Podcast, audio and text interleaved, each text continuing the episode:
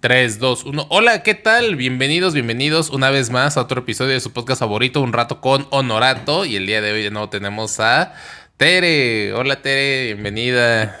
Eh, ahí le vamos a poner los aplausos de fondo.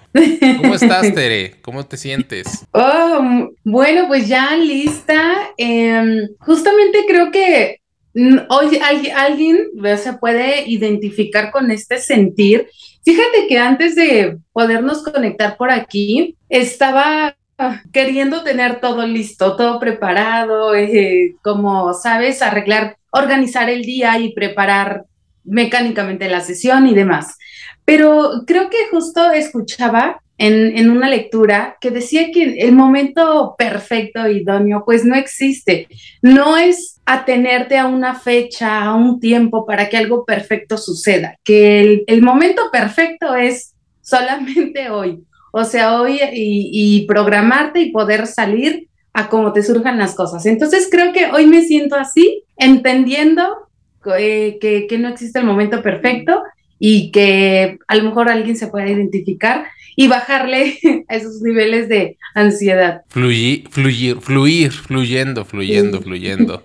Ok, fíjate que utilizo mucho esa palabra, la de fluir, como el estar a veces controlando los decibeles mentales, de querer hacer o adelantarme a cosas, de estar suponiendo de, ah, y si la riego y si sale mal, mejor hago esto, o, o, presionarme por el tiempo, o estresarme, etcétera, etcétera, etcétera. Creo que el mantenerse en el presente es algo que parece aparentemente fácil. Solo mantente en el presente, en el aquí, en el ahora, pero creo que se lleva su, su, arte. Eh, muchas veces comparo, no sé si te lo he mencionado, pero comparo el, el, desarrollo, el crecimiento humano, lo comparo con la nutrición que la nutrición es, imagina que yo tengo 10 kilos, 20 kilos de sobrepeso y pues fácil, yo ya sé que no debo tomar coca, que no debo consumir cosas fritas, procesadas, harinas, yo ya sé lo que debo de comer, verduras y vegetales, pero no lo hago. Yo creo que muchas veces así es la transformación de ya sé que hay que mantenerse en el presente, ya sé que hay que echarle ganas, ya sé que, etcétera, etcétera, etcétera, pero pues hacerlo es todo, todo algo complejo. Sí, totalmente. Y creo que justo pues eh, las personas vivimos en esa complejidad y en ese mantenernos. Eh, mm, justo eh, me acordé de ti porque utilizas mucho esa palabra de sobrevivir y vivir. Entonces, quizá ahí nos atenemos a la parte de querer sobrevivir, como pretender hacer, pero una cosa distinta es, o sea, hacerlo y, empezar como, obviamente la palabra lo dice, ¿no? Vivir, vivir en el momento. Totalmente.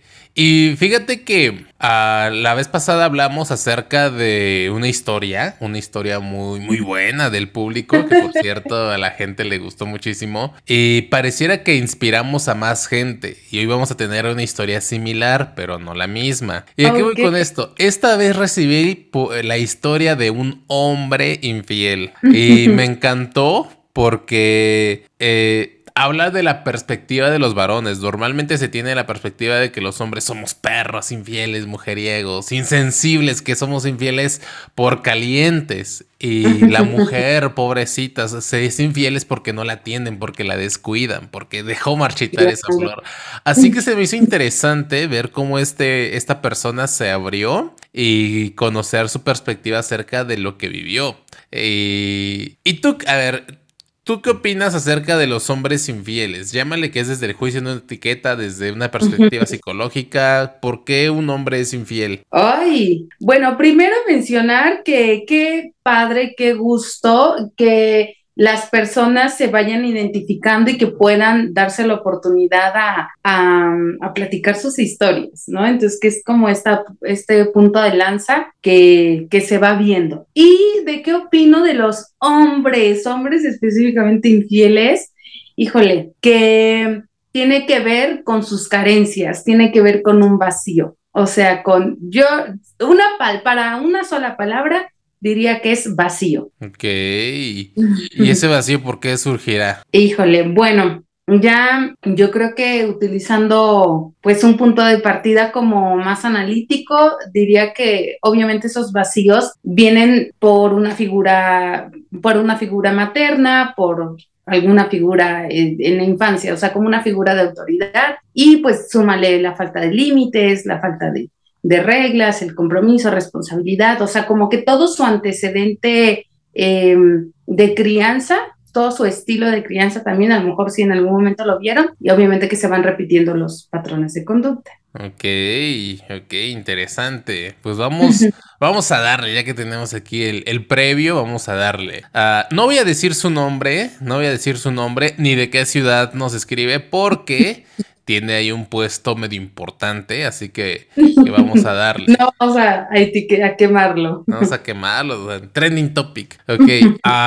hola Luis, ¿cómo estás? Me, me, dio mucho gusto haber escuchado la historia de la vez pasada, me dejaste picado, felicitaciones por el programa. Fíjate que quiero compartirte lo que yo viví.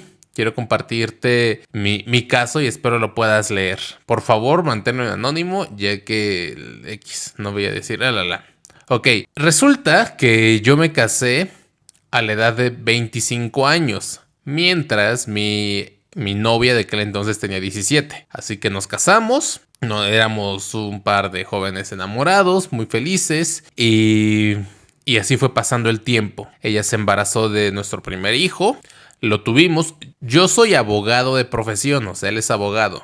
¿Ok? Mm. Yo soy abogado de profesión, nos, casamos durante, bueno, nos casamos cuando éramos pequeños, pasó el tiempo y éramos los dos felizmente enamorados. Ella me atendía prácticamente como rey, lavaba mi ropa, cocinaba muy rico, y yo estaba completamente feliz con esta persona. Pasó el tiempo y ella me ayudó a, avanzar en mi carrera de abogado. Siguió pasando el tiempo, pasando el tiempo, tuvimos un segundo hijo y yo obtuve puestos cada vez más altos dentro de, no sé si llamarle, yo, eso ya es, ya es mío de Luis, no sé si llamarle política, pero, o en el gobierno, vamos a poner en el gobierno, ¿ok? Eh, fui creciendo dentro del gobierno hasta que la, nuestro matrimonio pasó por una temporada difícil. Así que yo, yo conscientemente conocí a alguien más, a una mujer menor que ella, la cual me iba tratando mejor, porque con ella lo que algún día parecía magia, lo que algún día parecía todo perfecto, ahora se iba marchitando. Ya no teníamos intimidad frecuentemente, ya no me cocinaba como antes, ya no me, ya no me sentía cuidado como antes, y yo le di todo lo mejor. Le compré auto, le di casa, le di mejores, las mejores escuelas a nuestros hijos. Si quería algo de compras, reza, ropa y demás, yo se lo compraba. Así que no me sentía correspondido. Busqué a esta otra persona más joven, me sentí mejor y, ella me descubrió. Así que nos divorciamos. En el lapso del divorcio, yo, bueno, es que no sé si decir supuesto. Bueno, aquí no, ahorita no lo voy a decir. Si es necesario, lo voy a decir. Este, bueno, él tuvo un puesto muy grande dentro del gobierno, ¿ok?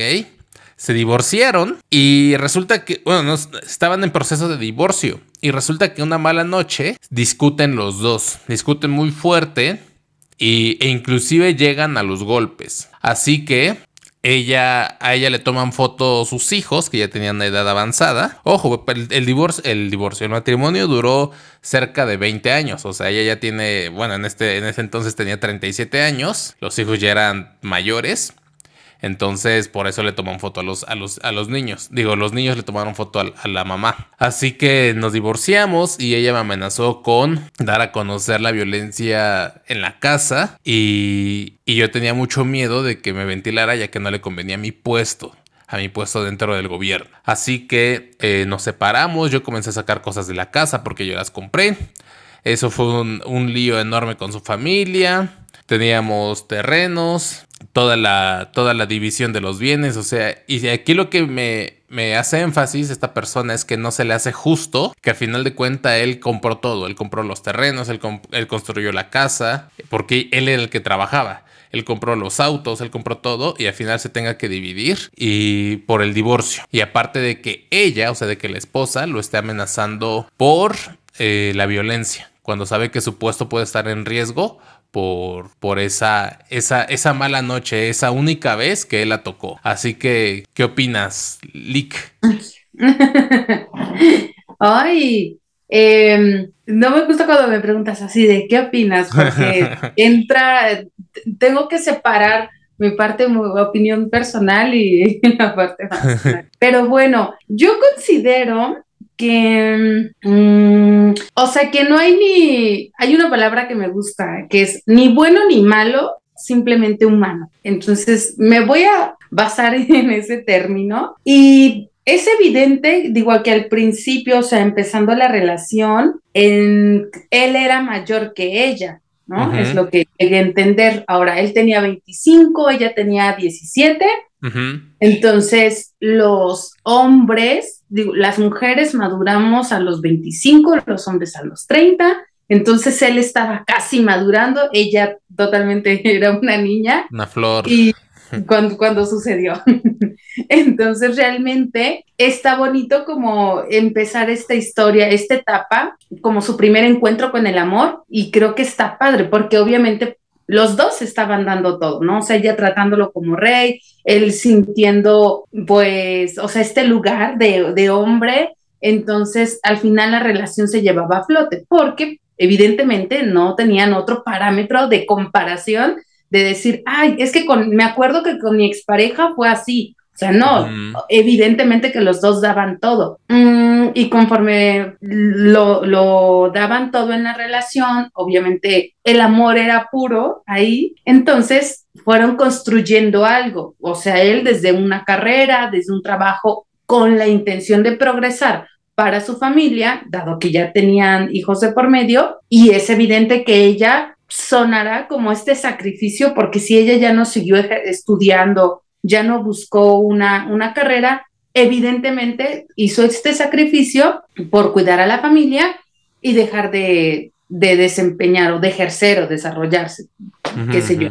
Entonces, em, bueno, iban caminando a, a, la par, iban caminando en el mismo rumbo, en el mismo sentido, hasta que obviamente se encuentra la manzana de la discordia.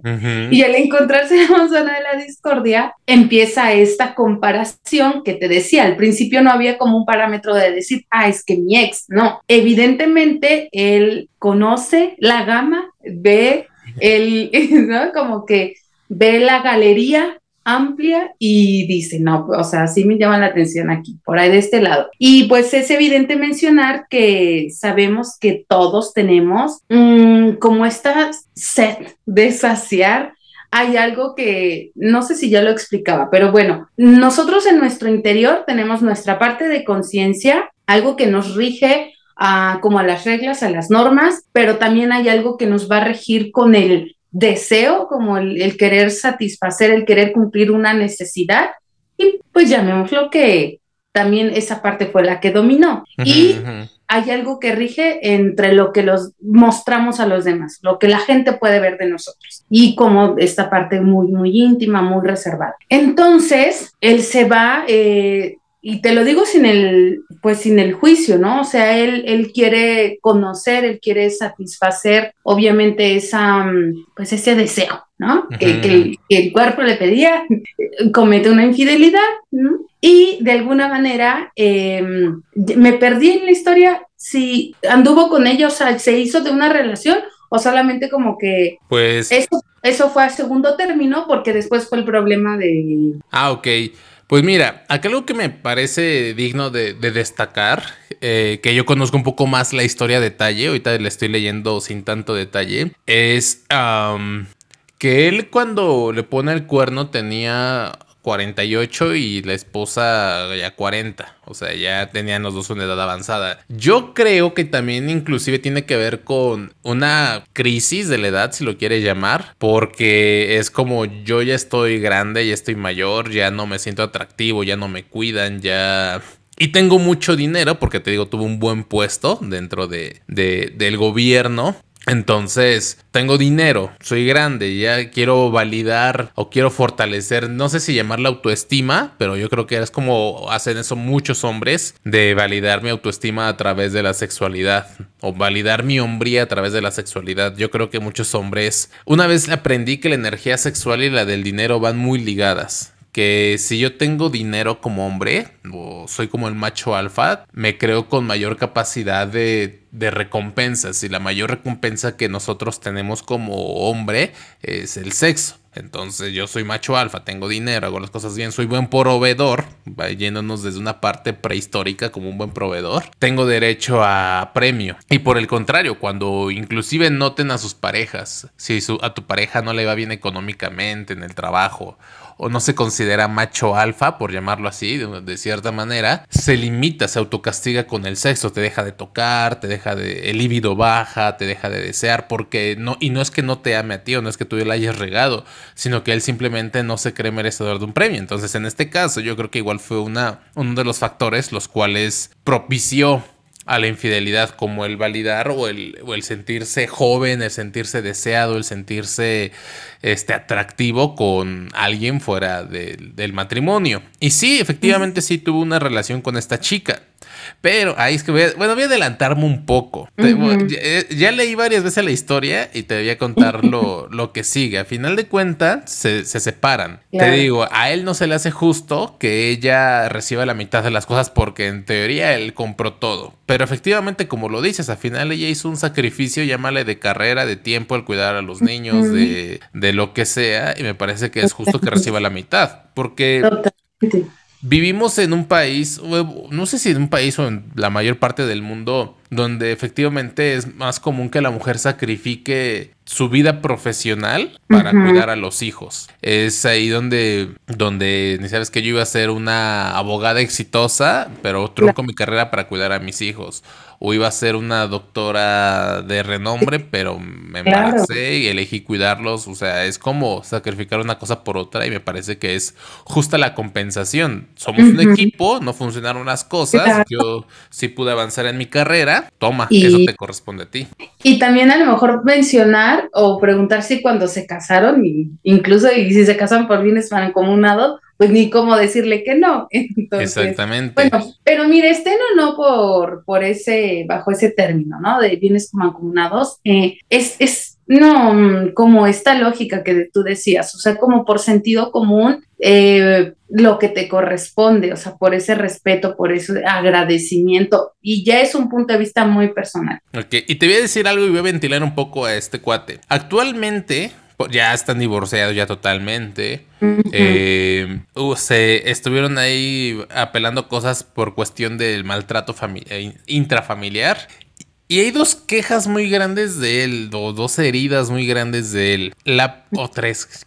La primera, antes de que se me olvide, la, la, primera que tiene es con su físico. O sea, él invierte mucho a cremas, a tratamientos y se ve muy, muy, muy, con todo respeto, muy acabado. Se, a, raíz del divorcio se, se acabó. Y la esposa o ex esposa se ve mejor. Eso me llamó mucho la atención. Dos, otra de las cosas que cala. Eh, él cree que ella tiene una relación sentimental. Entonces se molesta porque dice, ah, lo que le estoy dando, lo de la manutención, porque los hijos, los hijos todavía estudian, lo que le estoy dando se lo va a gastar en mantener a ese pendejo.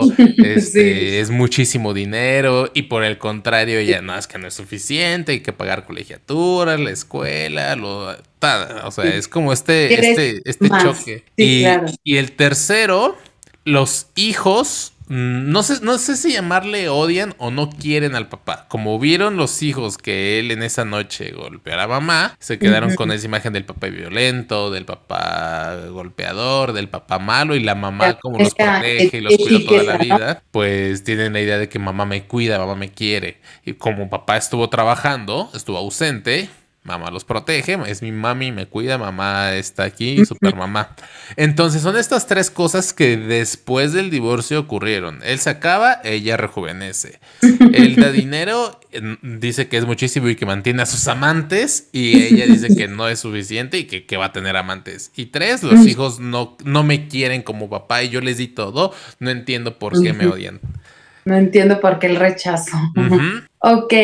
Y bueno, pues también volvemos a entrar a, otro escenario donde retomando lo que comentas. O sea, me gustó, o sea, es esta parte reflexiva de que los hombres quieren validar su sexualidad y como sombría, macho alfa, a través del dinero, el sexo. Y justamente, eh, sí, teóricamente hay una etapa en los hombres, que es como la edad de, Peter Pan, así se le llama, porque es cuando ellos no quieren aceptar la etapa adulta, pero madurez, o sea, llegando pues a, la vejez, o sea, como que ya vas directo a la vejez. Entonces, a partir de los 40 empiezan los hombres su etapa de Peter Pan. Ahora, yo creo, o sea, él ya obviamente con 48 años, ya donde está casi por entrar al quinto piso y, y de repente es... Eh, hacer como esta reflexión, ¿no? De como de toda la vida y de decir, oh, ¿no? entre qué hice, qué no hice. Pero bueno, em,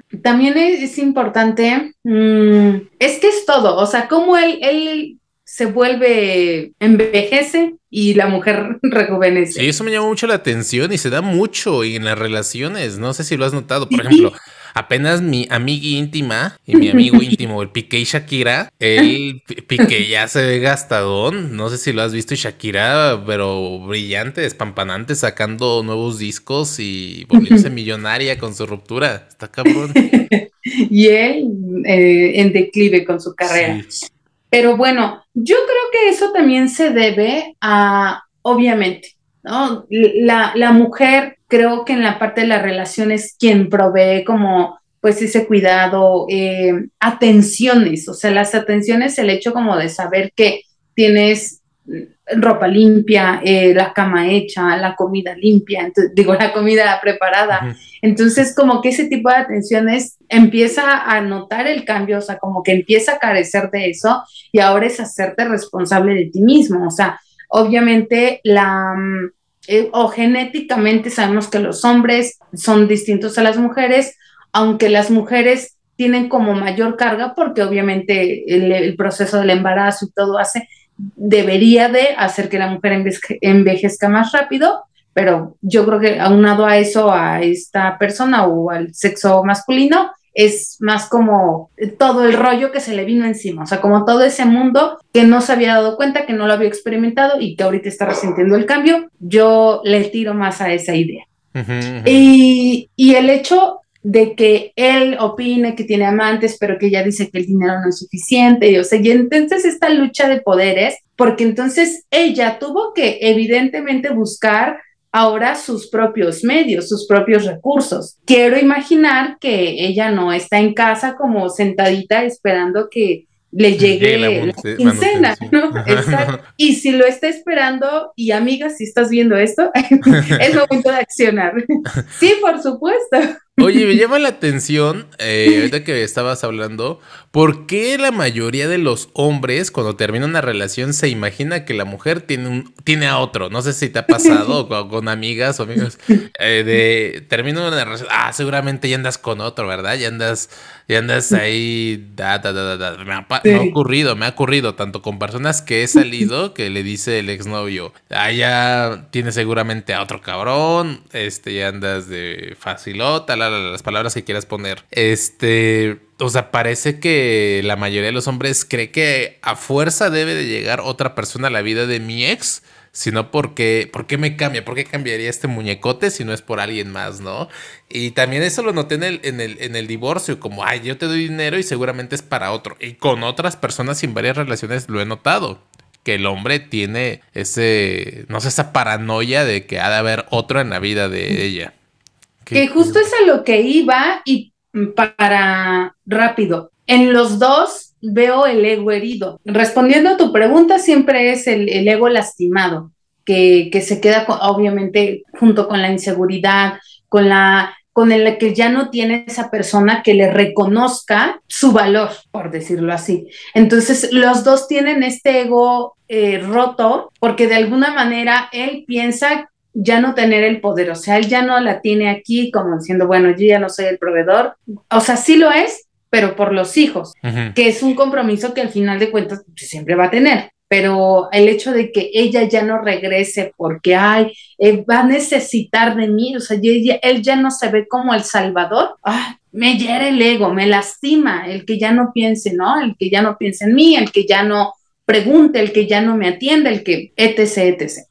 Entonces, y en, en el caso de ella, el hecho de em, como de pelear y de querer, eh, ¿cómo dijiste? Lastimar, cuando dijo que él tiene un buen puesto y que si ella habla, entonces todo se viene, ¿no? Lo afectaría. Entonces, ahí me refiero que ella también tiene el ego lastimado y es este ego herido porque de alguna manera tiene esta sed de venganza. O sea, el de querer destruir y que eso viene de, no de apenas, o sea, aparentemente lo vemos porque fue a causa de los golpes, pero no viene de ahí, viene de muchísimo más eh, anécdotas y antecedentes atrás. Pero obviamente ahorita ella lo, ¿cómo decirlo? Lo, lo el síntoma es la golpiza o, la agresión física. Sí, aparentemente la golpiza fue la causante de la separación, pero en realidad esa, esa, para llegar a ese punto es porque antes hubo más cosas, ¿no? Totalmente. Y entonces ella reprimió tanto o aguantó tanto. Es como eh, hubo tanta opresión que al final tenía que estallar. Entonces el síntoma tenía que salir a la luz. Ah, yo creo que va mucho por esa, ese lado entonces, en, los dos sí requeriría ver esta depuración, esta limpieza, este perdón, la introspección. Creo que son personas que están desde el bloqueo, desde obviamente del dominio, y que si ellos empezaran a escuchar un poquito más de qué es lo que hay acá en, en emoción y que lo empezaran, empezaron un proceso para trabajarlo,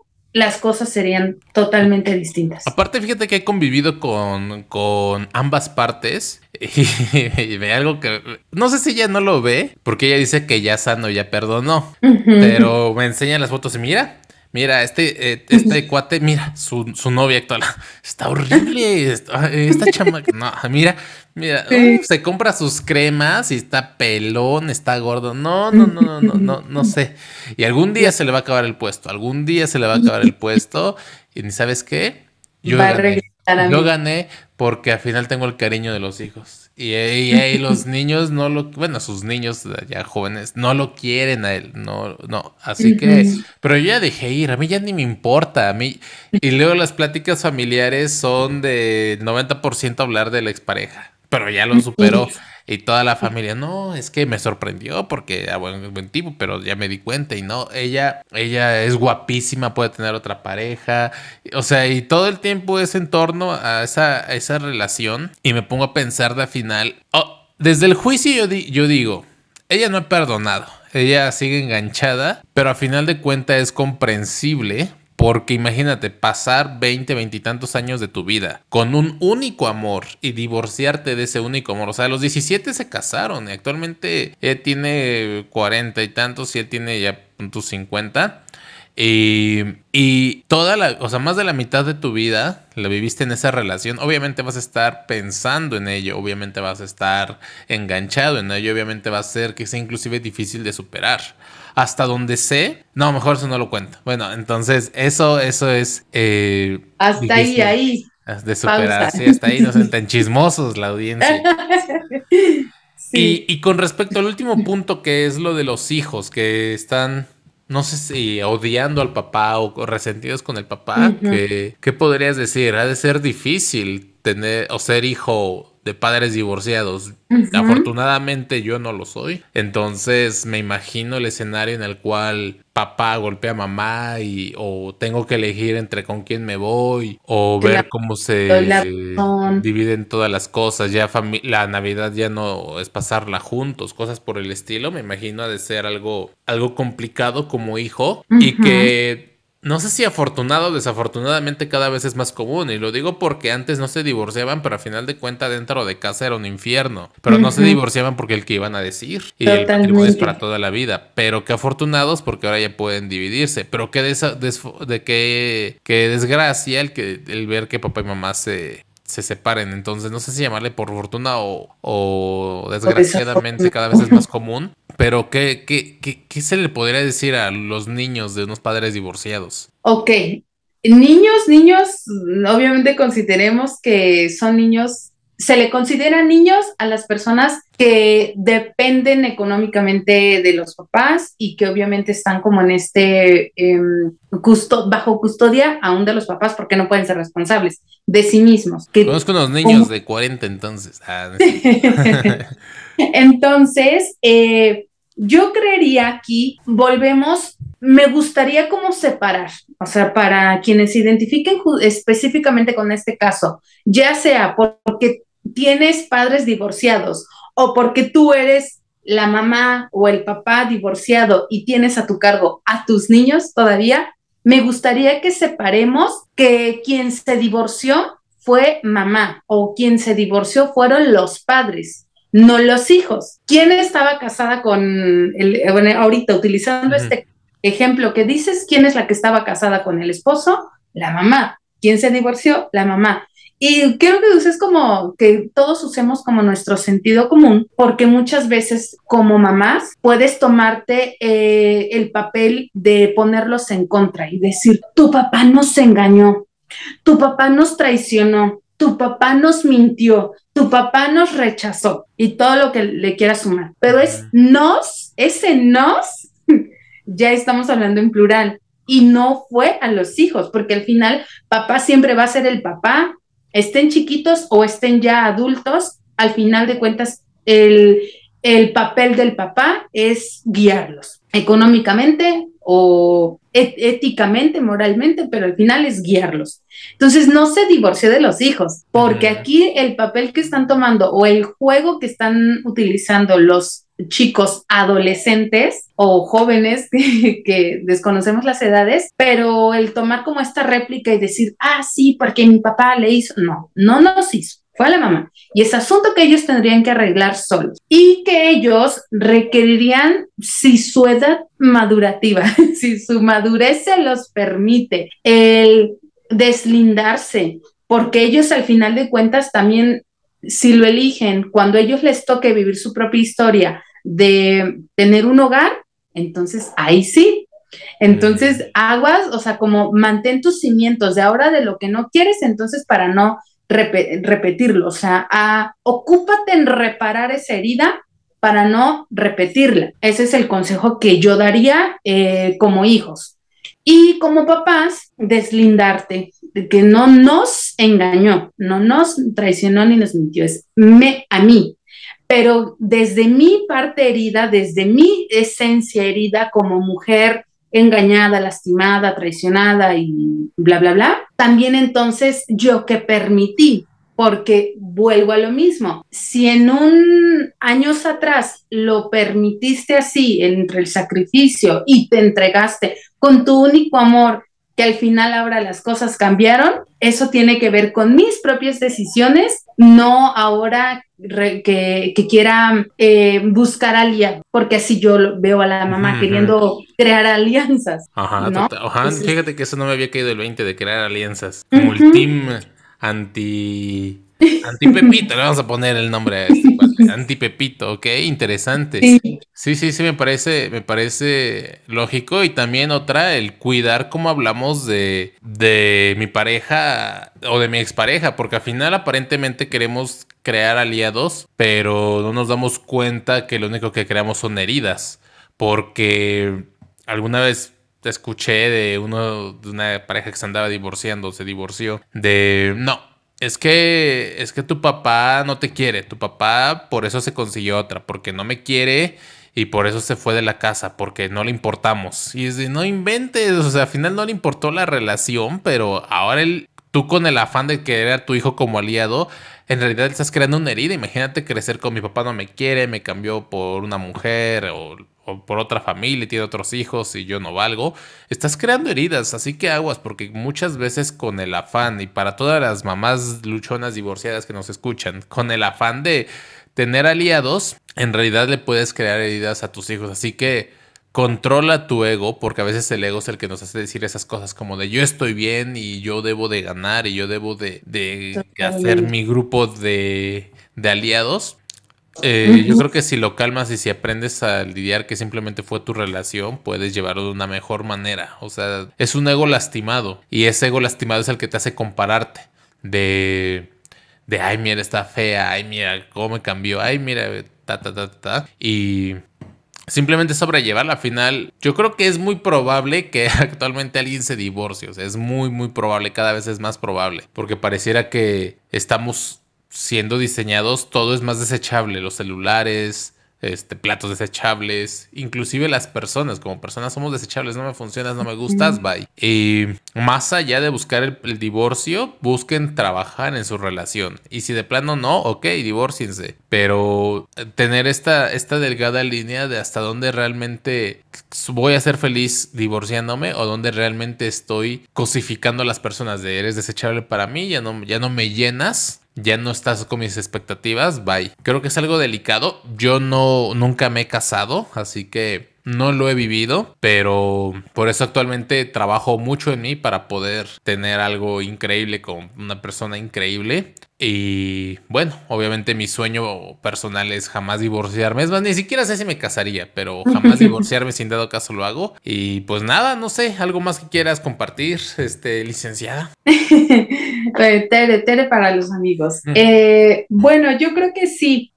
Nada más para poder cerrar, eh, para las personas que nos ven, nos escuchan, que se pregunten si actualmente tú tienes una pareja, novios, em, esposo, ya como por la ley, o unión libre.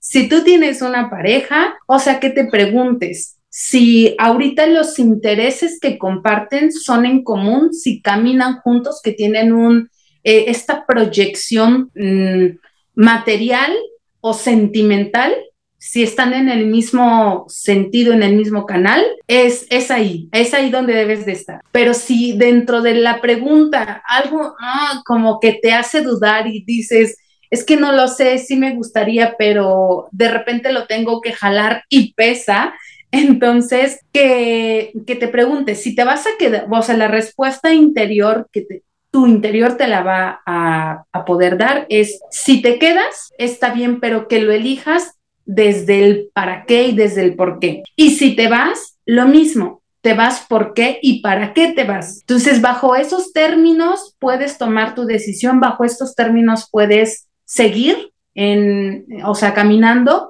Y para las personas que no tienen una relación de esposos o noviazgo ni unión libre, o sea, todo lo contrario, están solteros. Y solteros me refiero a solteros no soltero pero con novio, porque no somos, no, o sea, solteros, solteros, solteras. Entonces, lo mismo que te preguntes, si no tienes una pareja, ¿por qué y para qué quisieras una pareja? Y de alguna manera, de ahí poder eh, tomar la decisión si das el sí o, o das el no.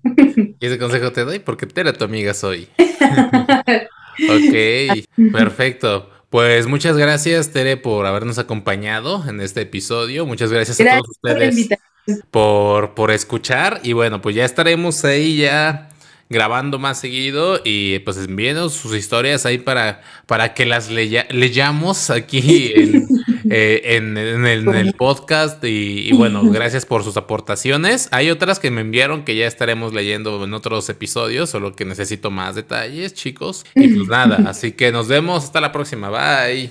Hasta la próxima.